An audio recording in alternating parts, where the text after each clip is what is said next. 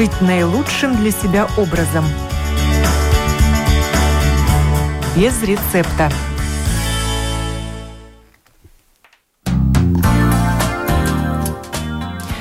Доброе утро, уважаемые радиослушатели. В эфире программа о здоровом образе жизни без рецепта.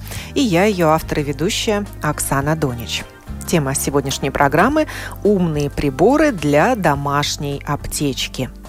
Линейка умных приборов в домашней аптечке ширится – к электротермометру и тонометру для измерения артериального давления в период пандемии добавился пульсоксиметр, позволяющий держать под контролем уровень насыщения крови кислородом. Какие еще приборы позволяют следить за здоровьем, не выходя из дома? Где их лучше приобретать и как правильно пользоваться? И стоит ли им доверять? Об этом мы говорим сегодня. И я представляю моих телефонных собеседников. Это фармацевт э, Евроаптека Зана Мелберга. Здравствуйте. Здравствуйте. И семейный врач Евгений Бондин, член Ассоциации семейных врачей. Здравствуйте. Доброе утро. Начнем с пульсоксиметра. Его популярность растет просто на глазах. И об этом интересе заговорили аптеки. Учитывая этот интерес, они уже закупили пульсоксиметры и предлагают их наверное, в широком ассортименте. Дам сначала слово фармацевту, чтобы узнать, как давно в аптеках латвийских аптеках появились пульсоксиметры и насколько богат ассортимент? Ну, пока это новый прибор в ассортименте аптек. Он у нас появился в декабре, поскольку был очень большой интерес э, с пациентов и с клиентов э, аптек. Да. Мы тоже на это откликнулись и начали продавать оксиметры Э, в аптеках. Да. Принцип работы у них очень простой. Э, маленький прибор ставится на э, палец человека, да, и в таком образе считается сатурация кислорода в крови. Да, очень легко. Он использует луч, луч света, и поскольку, когда крови кис- гемоглобин обогащается кислородом, да, меняется спектр и краска крови, да, и вот э, на этот принцип э, и оксиметр работает, да, и очень быстро мы получаем результат в процентах, да, э, какой сатурации кислорода в крови, и э, мы получаем очень быстрый э, показатель пульса человека. Так что принцип очень легкий и очень важную информацию мы можем с этого прибора считать. Да, мы еще подробно остановимся на mm-hmm. его принципах работы и, может быть, на том, на что стоит обратить внимание, когда он может давать сбой. Спрошу mm-hmm. у семейного врача Евгения Бондина, э, как давно семейные врачи стали использовать в своей практике пульсоксиметры и выдавать их пациентам? Ведь впервые мы услышали о них именно в связи с практикой семейных врачей. Да, пульсоксиметры используются достаточно давно, по крайней мере 3-4 года точно. Нет большой необходимости использовать их при каждом посещении врача, поэтому, возможно, многие на это не обращали внимания. Но они достаточно точно помогают понять состояние человека в те моменты, когда есть подозрение на недостаток кислорода. Это мы говорим о заболевании сердечно-сосудистых заболеваний или легочных проблем. То есть у вас как... в кабинетах семейных врачей они были уже на протяжении нескольких лет. Не появились они во время пандемии? Ну, я не могу ответить за всех, и, скорее всего, у многих врачей этого не было. Но что касается моей практики, я знаю, у многих коллег они уже были. Э, да, и они активно их использовали. То есть это э, аппарат был известен намного раньше, просто сейчас появилась большая необходимость и чаще э, необходимо его использовать при приемах, соответственно, конечно, приобрели его намного больше количество раз. Понятно, что его используют в больницах. Отличается ли прибор в кабинете семейного врача или тот, что можно купить в аптеке, от того, что используют в больничных условиях? Евгений. Сам принцип, он ничем не меняется. есть разница чувствительности, есть разница в том, есть там монит, экран или нету, запоминает ли он какие-то цифры. Но если мы говорим о самом аппарате, то они универсальны. Я бы сказал, что многие из тех, которые используем мы в практике, используют их в больнице. Есть у них более специфичные, подключенные к общей системе э, поддержания жизнедеятельности организма, но тогда это уже больше как часть большого агрегата. Но если мы говорим как скрининговый аппарат, то они похожи и, в принципе, те же самые. И принцип работы одинаковый. Да? Зана нам его уже описала. Да. Именно так. Тем, кто его еще не видел, но слышал о нем, могу рассказать, что это похоже размером со спичечный коробок, портативное устройство, плюс-минус 5 сантиметров, которое, в которое вставляется палец. Можно сказать, что это такая прищепка на палец, или это будет неправильно? Я как Похоже раз хотел... на это, да. Как раз хотел сказать, что это будет, наверное, самое простое объяснение. Прищепка на палец, на котором моргают циферки. Да, и принцип действия считывается спектр цвета крови лучом. И выводятся показания. Э, я заново вас э, спросила, но вы не ответили. Насколько богат ассортимент пульсоксиметров сейчас в аптеках? У нас на данный момент э, три вида. Отличается фирма, поставщик немножко отличаются цены между собой, но у нас в аптеках сейчас можно купить три три пульс-оксиметра. Но принцип работы у них одинаковый, просто дизайн, ну и как фирма свой продукт в рынок выводит. Так что особенных отличий, отличий нету между ними. И ценовая вилка какая у них, вот я тут читаю в интернете, что от 35 до 55 евро в аптеках да. латвийских да. они стоят. Да. Но да. я нашла да. также интернет-магазины медтехники, латвийские магазины, два сайта с разными названиями, но с одним номером телефона. Я так понимаю, что это один коммерсант раздвоился так, чтобы больше завлечь покупателей. Э, но, к сожалению, от участия в программе он отказался. А было бы интересно послушать, поскольку у него на сайтах я нашла на одном из них в разделе «Первая помощь», заметьте, целую линейку пульсоксиметров, 12 наименований, разные они, Разброс цен от 38 до 88 евро. Детские и взрослые. И самый дорогой оказался детский, который еще предназначен и для младенцев. Вот в чем у них может быть отличие, кроме дизайна? Ну, например, если мы говорим вообще про ну, разные техники и и если даже указано там отличия, ну, которые можно э, пользоваться и у младенцев, и у взрослых людей, да, но у младенца мы знаем, какой маленький палец, да, значит, этот пульсоксиметр очень маленький, да, и он годится даже для маленького пальца э, младенца, да. Так что, ну, есть разные отличия. Например, еще очень много фирм добавляют функцию памяти, и еще разные функции дополнительные, да, которые, ну, не, не основные функции пульс-оксиметра, да, но дополни, дополнительные функции. Да, ну, например, звуковой на... сигнал, я не знаю, сигнал да, тревоги. Да, да, да. Да, и это всегда, ну, немножко делает дороже этот аппарат, да. Но пульс-оксиметр, главная функция измерения вот этого уровня кислорода в крови. Да? Все остальное, это уже мы можем сами выбрать, да? надо нам это, нужно ли это, да, и сами принять решение. Интерес э, к этому прибору, портативному прибору в домашней аптечке, можно проследить в социальных сетях. Люди активно комментируют посты тех, кто приобрел такой приборчик для себя. Вот что они пишут. Вещь хорошая, нужная по нынешним временам. Тот, кто ее купил, пишет, пусть для порядка будет, я теперь под присмотром. И далее комментарии тех, кто пользуется современными гаджетами. Но ведь и в современных мобильниках есть возможность измерить пульс. А у меня умные часы есть. Вот с ними разберусь, пусть они мне все меряют.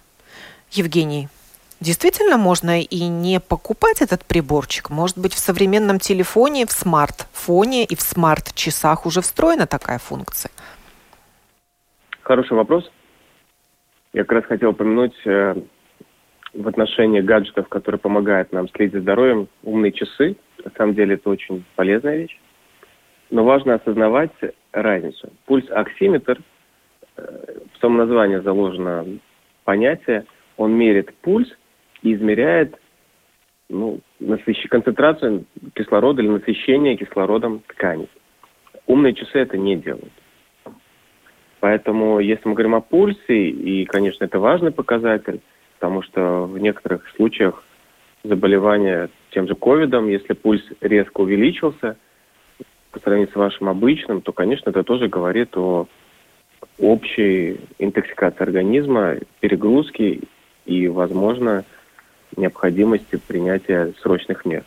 Но, еще раз повторюсь, умные часы, мобильники не мерят концентрацию кислорода в крови, соответственно, этой части там просто нет. То есть считать спектр цвета крови мобильный телефон, умный телефон или часы не могут? Пока я о таких технологиях не слышал. Возможно, разрабатывают, пока их нет. Будем так говорить. Сана, какая у вас информация? Согласна с доктором. Тоже не слышала, что уже до такого уровня мы можем использовать мобильный телефон.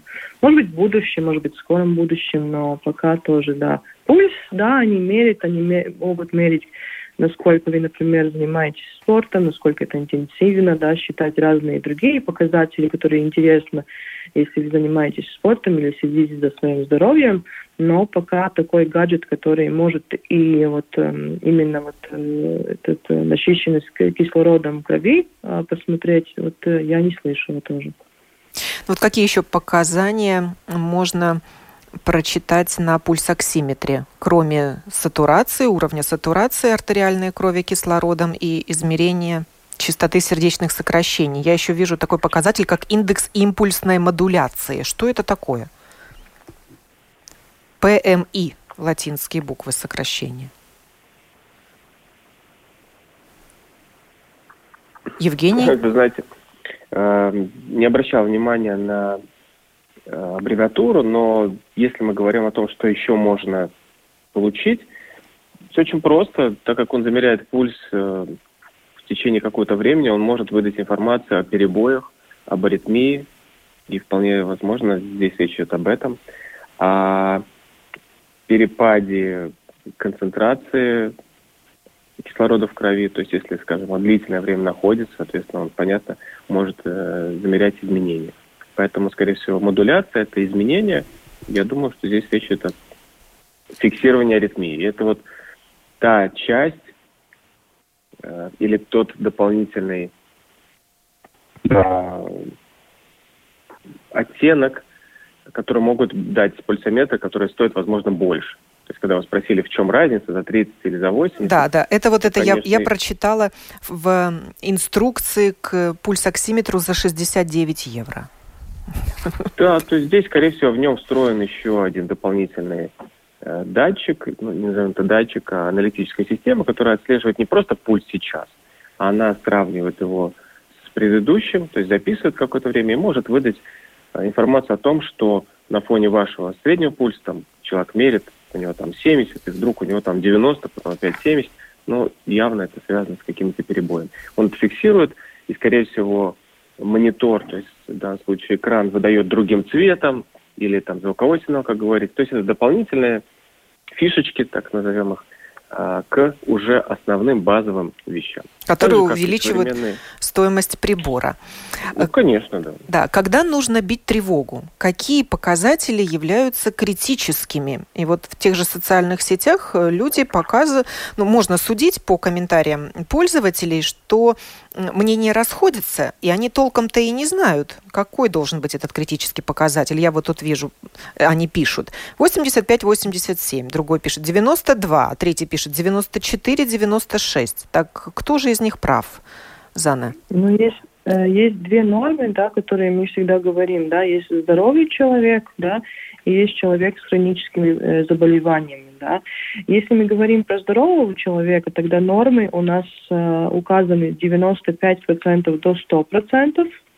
Но если мы говорим э, про человека, у которого есть хронические заболевания, да, например, астма, аллергии или другие хронические заболевания, да, где ему уже ну, трудно дышать э, в связи с своим диагнозом, да, тогда эта норма уже ниже, 88% до 92%. Но всегда надо помнить, да, что ну, каждый человек мы очень индивидуальный, да, и не всегда эти нормы подходят всем, да, так что всегда, если, например, есть какие-то хронические заболевания, э, очень важно ну, э, быть в контакте со своим семейным врачом и врачом-специалистом, который именно знает ваш диагноз, да, и, ну, не всегда так, что вот эта цифра, она подходит для меня, да. Мы не универсальный друг... этот показатель. Да, мы друг и лучше, да, и лучше знать свою норму до заболевания.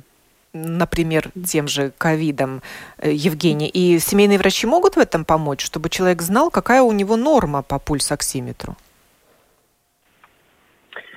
Конечно, могут. Конечно, если до этого человек проверял свою сатурацию, то есть содержание кислорода в крови, то мы можем сослаться на предыдущий результат. Чаще это происходит там, на скорых, это используют, в приемных отделениях больниц, у семейных врачей. Но в условиях сегодняшней реалии, ведь чаще всего человек как делает? Заболел ковидом и вдруг понял, что ему что-то надо делать и приобрел пульсоксиметр. То есть у него нет исходных данных. И тогда мы подходим, ну, уже исходя из всех э, данных о нем, чем он болел, приближая к существующему. Но если мы говорим о большей части людей, то все-таки они здоровы. По большей части. Это молодые люди, это люди активные. Поэтому для них это будет норма, все правильно сказали, 95-98. И ниже 94 это, в принципе, та граница, когда было бы правильно переоценить свое состояние и, возможно, уже госпитализировать. Ниже 92 это точно.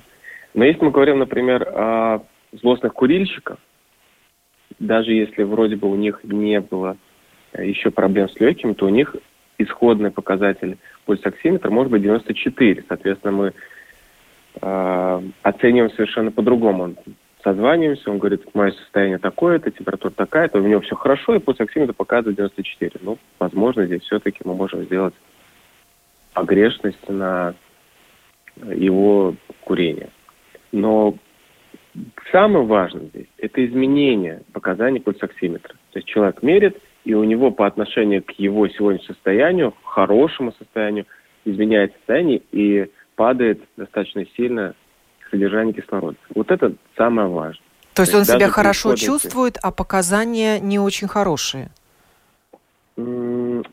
Чаще всего человек все-таки себя чувствует хуже, но он склонен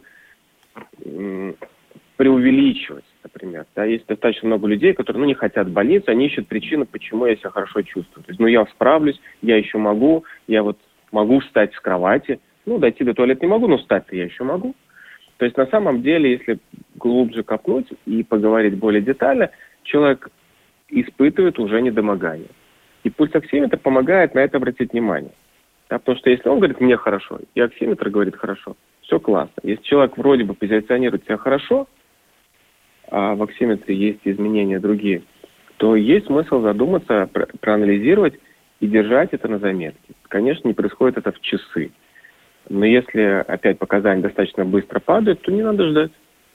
То вот здесь как раз важно принимать решение. Если люди покупают эти приборы в аптеках, то фармацевт их консультирует, как использовать этот прибор. Правильно, Зана?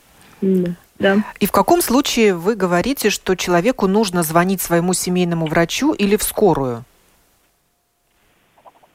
Да, например, мы тоже им объясняем, что может повлиять на измерение, да.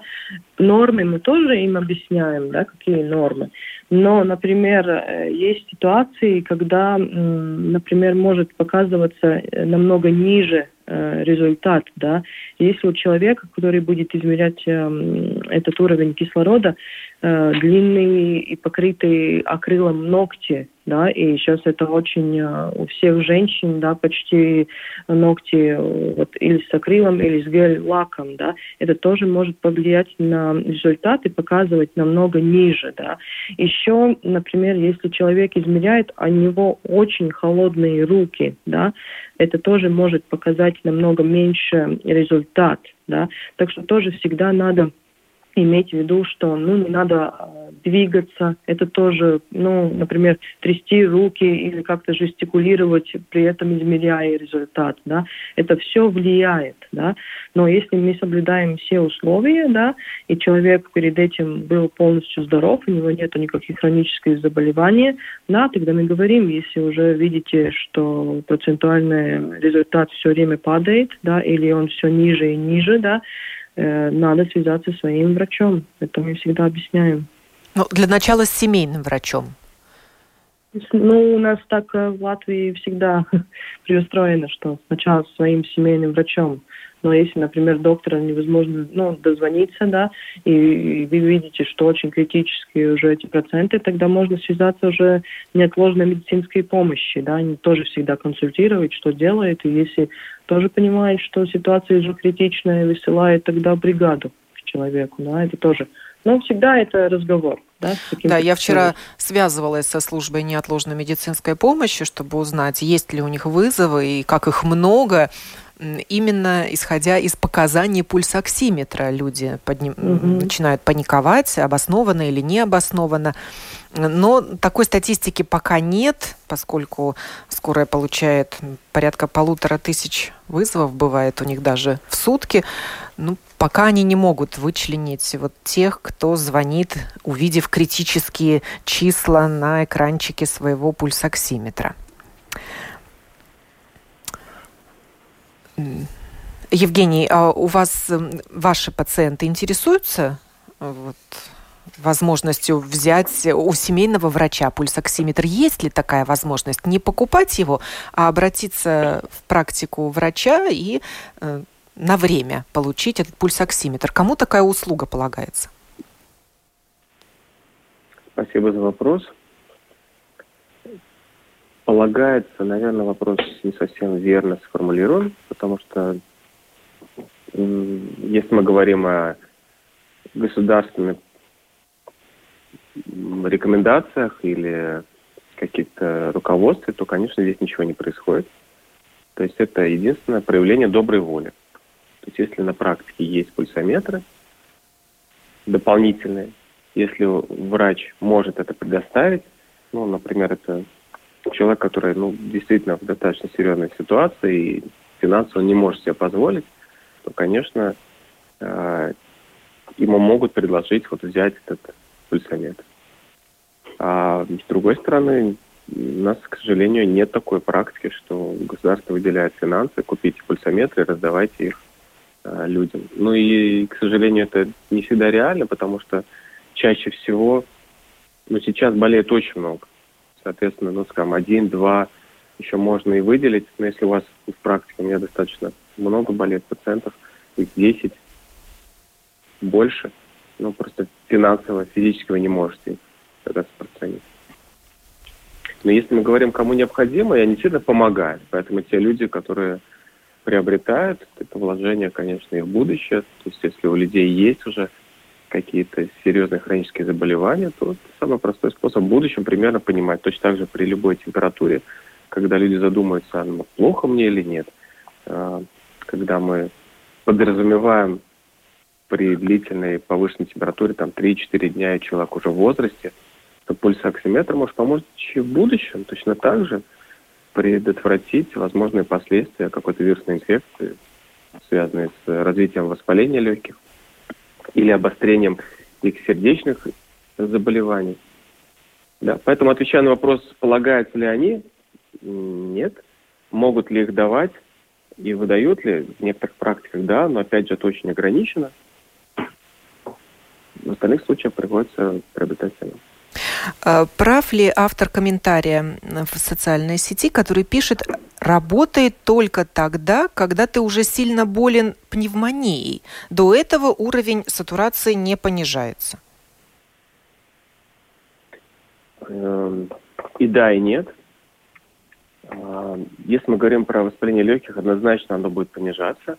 Но если у человека развивается сердечная недостаточность, у человека проблемы с сердцем, сильная сердечная недостаточность или, возможно, есть другие проблемы, атеросклероз, сильно сужены сосуды. А, на фоне общей интоксикации, то есть, в принципе, отравления, у нее тоже может понизиться сатурация. При этом воспаление легких, ну, скажем так, обширное воспаление легких может еще и не наблюдаться. Но общее состояние достаточно критичное. Это одна из причин, почему во время гриппа тоже люди умирают. И не у всех у них развивается воспаление легких – а это дает осложнение на сердечную систему. И в результате людей, у кого уже сердце было слабое, из-за недостатка кислорода, из-за недостатка жидкости, из-за перегрузки организма воспалительных элементов, он просто не справляется. Поэтому он, э, это не только показатель воспаления легких. Э, Зана, вы согласны с тем, что Пульсоксиметр – вещь необходимая в домашней аптечке и не только тем, кто заболел COVID-19. Да, я тоже считаю, что, как и доктор сказал, что если человек э, ну, болеет какими-то хроническими болезнями, очень хорошо, что есть такой очень легкий прибор, легкий использование, он не трудный, и который очень много может нам сказать про, ну, как, как человек себя, может, чувствует, и, и какая реальность, да, что человек может себя, может быть, не настолько, или он может, например, себя чувствовать очень плохо, но, например, результат хороший, да, потому что иногда у нас есть тоже такое, что человек преувеличивает, да, и, и тогда, когда мы смотрим на какой-то конкретный прибор, на цифру, иногда нам становится намного легче понять, что с нами все в порядке, да, что мы еще в норме, да, что не надо паниковать, что все хорошо. И это тоже может помочь, например, к разговору ну, с врачом, да, что он может сказать, например, ну, померьте ваш, ваш, ваш уровень кислорода, да, человек мерить и немножко успокаивается тоже, потому что, ну, есть люди, которые болеют дома, да, которые не в больнице, да, и они тоже нервничают, да, волнуются, или, например, если мы заботимся о, каким, о, о своих близких, да, где тоже мы можем, может быть, тоже панику немножко преувеличивать, да, так что есть хорошо, что есть такой легкий прибор, который нам может показать реальную ситуацию, да, с этим уровнем кислорода. Э, есть те люди, которые уже приобрели этот прибор на AliExpress задешево. Могут ли они доверять показаниям своих пульсоксиметров? Мы советуем всегда выбирать, э, ну, поскольку мы живем в Евросоюзе, да, э, на, э, ну, на устройства, которые ну, можно продавать на территории Евросоюза, есть всегда маркировка CE, и там еще надо искать четыре цифры, да, именно под этой маркировке. Это значит, что аппарат можно продавать в Евросоюзе, да, что он э, считается как медицинское устройство. Да. Так что всегда я советую смотреть, если это маркировка, если под ней четыре циферки, и тогда уже все хорошо.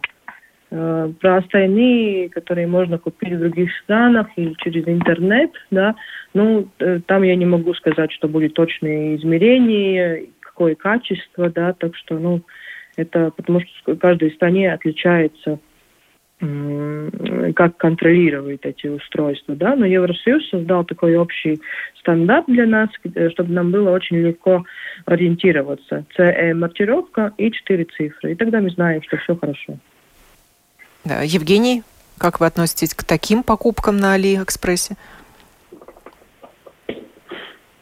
Ну, мы живем в демократической стране, и, к сожалению, общее социально-экономическое состояние нашей страны не самое лучшее. Поэтому, конечно, э, люди ищут выход из ситуации. И в какой-то мере, конечно, тот же Китай, он далеко пошел вперед, и развитие различных электронных технологий у них достаточно высокое. Но действительно здесь важно понимать, я думаю, многие, кто пользовались этими услугами, видят и осознают, что не всегда качество соответствует, это правда – не всегда выносливость этих аппаратов тоже соответствует. Единственный, наверное, выход здесь, ну, знаете, как при условии, что у тебя вообще нет возможности купить, но ты хочешь что-то попробовать, да, но тогда его надо тестировать в нормальном состоянии, потому что тестировать его сразу в полевых условиях, когда уже человек болеет, может быть, возможно, не совсем верно, потому что действительно вопрос, а показывает ли он качественно, и измеряет ли он качественно. Я бы так к этому относился. Но, конечно, если мы говорим о медицинских э, аппаратах, то здесь качество имеет первичную роль. Потому что иногда цифры, они могут э, сбить с толку, и ты начинаешь э, мыслить в другую сторону, и только потому, что они были неверны, потому что прибор, к сожалению, ну, по какой-то причине выдавал ошибку. Поэтому здесь я бы сказал, что все-таки, тем более для этих аппаратов, которые, ну, не стоят больших денег, да, ну, преимущество я бы давал, наверное, все-таки европейский. Еще о двух электроприборах приборов я хочу поговорить. Это электротермометры и тонометры, которые тоже сейчас есть наверняка у каждого в домашней аптечке. Так вот, если мы говорим о термометрах, умных термометрах, то какой лучше, контактный или бесконтактный, инфракрасный? Что на это нам скажет семейный доктор? Провокационный вопрос вы задаете. Объясню почему. Я начал бы вообще с другой стороны, а, для понимания того, зачем нам эти приборы. То есть э, в медицине есть понятие лихорадки. А лихорадка – это проявление ответной реакции организма на какие-то воспалительные процессы, инфекции или, возможно, это э, какие-то внутренние изменения, гормональные. Так вот, нас интересует цифра 38 градусов. Вот это рубеж, при котором, ну, в принципе, считается, что в организме происходит достаточно серьезное изменение. И исходя из этого, большая часть э, всех измерительных приборов, я имею в виду термометры, неважно, электронные, они спиртовые или э, бесконтактные, главная цель это отличить, вот, вот найти эту границу, 38. Эм, например, у малышей 37,2, 37,5 до года полностью нормальная температура. Поэтому смысла здесь э, пытаться отличить, есть ли у нее 37,4 или 37,5, нету. Почему об этом заговорил? Потому что современные термометры и люди, пользующиеся раньше ртутными термометрами, заметили, что чувствительность их изменилась, и колебания температурных э, изменений тоже явно налицо. То есть тем же измеряя э, электронным термометром или бесконтактным, вы видите, что оно может меняться там, в пределе 0,3 градуса ну, достаточно быстро. Не так немножко подержал, не так по тем углом. И это вводит в заблуждение. Говорит, ну что делать, они не точные. Я хочу здесь э, сказать очень просто. Наша задача измерять температуру, которая выше 38. Если же вот сейчас во время ковида мы измеряем температуру длительно, там несколько раз в день, на протяжении многих дней – то, конечно, мы видим тенденцию. И, и по ней можно судить, что вот несколько дней подряд у меня всегда было 37,8, 37,5, но явно выше 37,5, а вот какие-то дни она явно все время ниже 36 и 9 и 8. То есть в таких ситуациях мы можем, конечно, полагаться на вот эти изменения. Но если мы говорим о разовом изменении, наша главная задача измерить выше 38, а в принципе предпринимать какие-то решения при температуре 38,5-39. Исходя из этого, мы можем использовать оба вида термометров. Конечно, бесконтактно имеет преимущество, особенно для детей. Вам не надо сидеть некоторое время, пытаться заставить его держать под мышкой. А, соответственно, вы буквально в течение нескольких секунд получаете результат. В этом смысле я им предпочтение отдаю, и у меня тоже в кабинете такой есть. Еще хочу добавить, что на измерение температуры подмышкой влияет потливость. Если человек очень сильно вспотел, у него может температура быть выше. Если неправильно держал, то есть вы там либо глубоко слишком, и оно уже конец вышел за подмышку, или не очень глубоко, то опять же температура изменится. Поэтому в этом смысле можно сказать, что бесконтактно имеет преимущество. Но опять же важно прочитать инструкции, полностью э, выполнять ее то есть держать на расстоянии 1-2 сантиметров, Если только что человек пришел с улицы, непонятно, лоб холодный, вы измеряете, вы измеряете на самом деле не температуру тела, а температуру холодной кожи. Другими словами, везде есть э, свои нюансы. Бесконтактный, быстро и эффективно. Но стоит дороже. Поэтому здесь всегда выбирать надо. Зана, в аптеках сейчас можно купить и контактные электротермометры, и бесконтактные. Да, конечно. Или бесконтактные больше считаются э, таким товаром для врачей?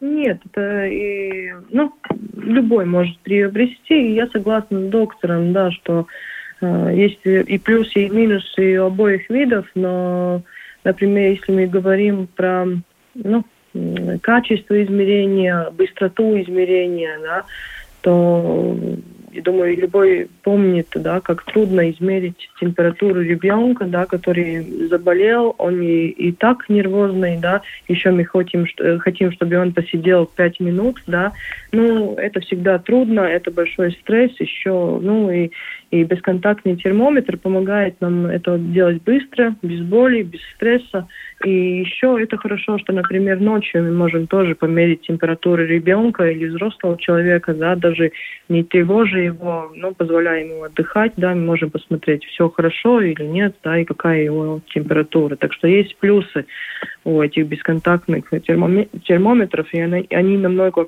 точнее и удобнее использования. Да, они дороже, но они работают длительный период, да, редко ломаются, у них есть и гарантийный сервис, да, так что, ну, плюсы есть очень, ну, намного больше у них.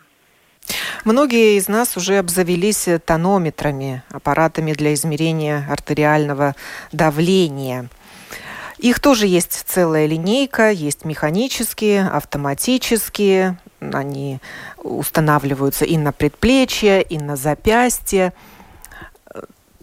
И в магазинах медтехники тоже целый ассортимент. Если у человека еще нет такого прибора, то на чем остановить выбор? Именно для домашнего использования. Евгений, что вы посоветуете? Ну, во-первых, я бы посоветовал для домашнего использования все-таки использовать автоматически. Почему? Для определение давления, то, что часто можно наблюдать и у докторов, мы используем фонендоскоп. То есть мы на слух определяем изменения ну, скажем, звука прохождения крови по сосудам. Чаще всего, кому нужно измерять давление, это люди уже в возрасте, и, соответственно, слух может уже не быть таким идеальным. А если человек находится в стрессе или у него уже повышенное давление, то, соответственно, из-за этих состояний он тоже может воспринимать реальность немножко по-другому и, опять же, влиять на слух. Поэтому все те приборы, где нужно вставлять э, в уши фонодоскоп и слушать э, давление, я бы сказал, не очень рекомендовал. То есть они, они достаточно точные, но они могут в данном случае не дать ту информацию, потому что просто человек не услышал то, что должен был услышать. Поэтому я здесь предпочтение отдаю автоматически. Второе, конечно, важно, чтобы он измерял не только давление, но и пульс. И, слава богу, в большей части аппаратов эта функция есть. Третье, достаточно полезная эта функция памяти, потому что часто спрашивают человека, ну какое у него давление, он помнит последний раз, два, может. И когда задаешь вопрос, а как же был на протяжении нескольких минут, э, последних дней он прошел по памяти, оказывается, что да, давление было выше или ниже, или на совершенно нормально. Ну, я бы сказал, что вот эти вот основные вещи, которые, на которые я делал акцент. То есть э, это вот тонометр на запястье, да, о чем мы говорим? Вот этот, наверное, самый популярный прибор для домашнего использования. Да, этот наиболее удобный, потому что на предплечье, то есть над э, локтем, когда фиксируешь, там очень важно в правильной стороне расположить датчики, и, к сожалению, часто люди это не всегда понимают, плюс э, одежда, которая может мешать, или они заворачивают э, рукав, который тоже может мешать. На запястье достаточно просто и удобно, и запястье всегда открыто каком положении должна быть рука и сам человек, когда он измеряет себе давление? Очень важно, чтобы он был расслабленный, то есть рука была облокочена, чаще всего там есть либо подушечка, либо там, сам чехол для аппарата измерения давления, чтобы она была немножко приподнята и при этом расслаблена. То есть если человек держит на весу, соответственно, он уже напрягается, и, конечно, скорость прохождения крови и напряжение в сосудах будет выше, то есть это уже может влиять на давление. Плюс, ну, было бы правильно не смотреть на цифры, потому что когда мы пытаемся мониторить какой-то процесс, мы сознательно или подсознательно даже возбуждаемся, и цифры могут быть выше. Лучше Поэтому сидеть или правильно. лежать, когда измеряешь себе давление? Идея в том, чтобы запястье было на уровне сердца. То есть это может быть лежа, это может быть сидя. Но каждый раз ложиться, только чтобы измерить давление, это просто неудобно. Поэтому спокойно И рука должна лежать на поверхности там, стола она или должна дивана? Быть да. То есть она лежит, и чтобы запястье было приподнято, поэтому кладут обычно какую-то подушечку. Или посмотреть не на экран, а посмотреть в сторонку, подумать о приятном, чтобы тем самым снять внутреннее напряжение от измерений. И можно померить даже несколько раз, потому что чаще всего после первого раза цифры не всегда адекватны, человек напряжен, он уже увидел цифры, расслабился, и второй, третий раз, там, через минуту, потом еще через минуту, она чаще всего снижается и больше не падает. Вот это вот истинное давление. Какие тонометры предлагают нам аптеки, Зана? Вот именно такие на запястье автоматические или что-то еще? Вот ассортимент в этой категории очень большой, да. Есть автоматические, полуавтоматические, есть э, функции, когда мы можем свой аппарат соединить с смартфоном, да, и вот эти все измерения, они превращаются в таблицы, графики уже автоматически, да. А есть э, где очень большая память, есть где мы можем, например, если дома будут измерять несколько людей, да, или, например, если два человека, они могут э, отдельно сохранять свои измерения, да, это э, функции изменений персоны, да, которые будет измерять, да, или, например, когда э, кто-то приходит в гости, мы можем поменять э, функции, кто мерит, да, и это не мешает нашим измерениям, да, и наши, ну, нашим сохраненным данным, да. Так что функций очень много, выбор очень большой. И, ну, я думаю, всегда можно подобрать э, наилучший вариант аптеки, да, потому что не всегда так, что вот э, он просто дороже, да.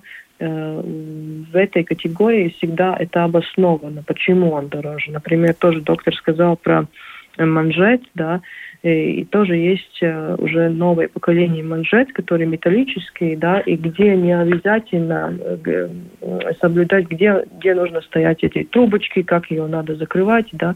Так что очень легко пользоваться э, старым людям или у людей, у которых есть какие-то, ну, проблемы, например, одеть манжет самому, да, или одеть его правильно, да, так что такие манжеты тоже, как, как говорить, умные манжеты, да, где, ну, эта позиция, как мы ее положили на руки, уже не, не настолько важна, да, так что всегда вот э, насчет аппаратов советую поконсультироваться э, с фармацевтом, всегда объяснить, Э, с чем который аппарат отличается, какие ваши требования к аппарату, да.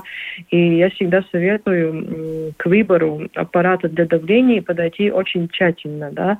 А если у вас, например, аритмия, или, например, если вы хотите аппарат подарить э, своим близким или друзьям, да, тоже надо узнать несколько факторов, да, потому что если, например, есть аритмия, там надо выбрать уже аппараты подороже, которые не выключаются, если есть эти перебои сердца, да, потому что аппарат попроще, он будет выключаться, показывать эроры, да, так что это тоже надо иметь в виду, для чего вы его хотите приобрести, для кого, какие заболевания у вас есть, да, и какие функции дополнительные вы хотите использовать. Да. Если вы хотите пользоваться всеми функциями э, смартфона, да, так что есть тоже, ну вот для таких людей тоже есть э, аппараты, которые можно выбрать. Еще есть э, функции, которые, например, хотите ли вы пользоваться батарейками или вы хотите аппарат подключить к сети, да, к адаптеру, да, так что, ну, очень много э, факторов, которые вы можете обговорить с фармацевтом и вот выбрать самый лучший вариант именно для вас. Говор... Ассортимент очень, очень большой. Да, говорили мы сегодня об умных приборах для домашней аптечки, и, как выяснилось, их становится все больше и больше. И сейчас, конечно, супер популярны пульсоксиметры, электротермометры и тонометры. Об этой тройке лидеров среди приборов, медицинских приборов домашнего использования мы и говорили сегодня с фармацевтом Евроаптека Заны Мелберга и семейным врачом Евгением Болдиным, за что вам, мои уважаемые телефонные собеседники, огромное спасибо. Спасибо и вам, наши радиослушатели, за то, что были с нами в этом эфире, который подготовила и провела Оксана Донич. Будьте здоровы!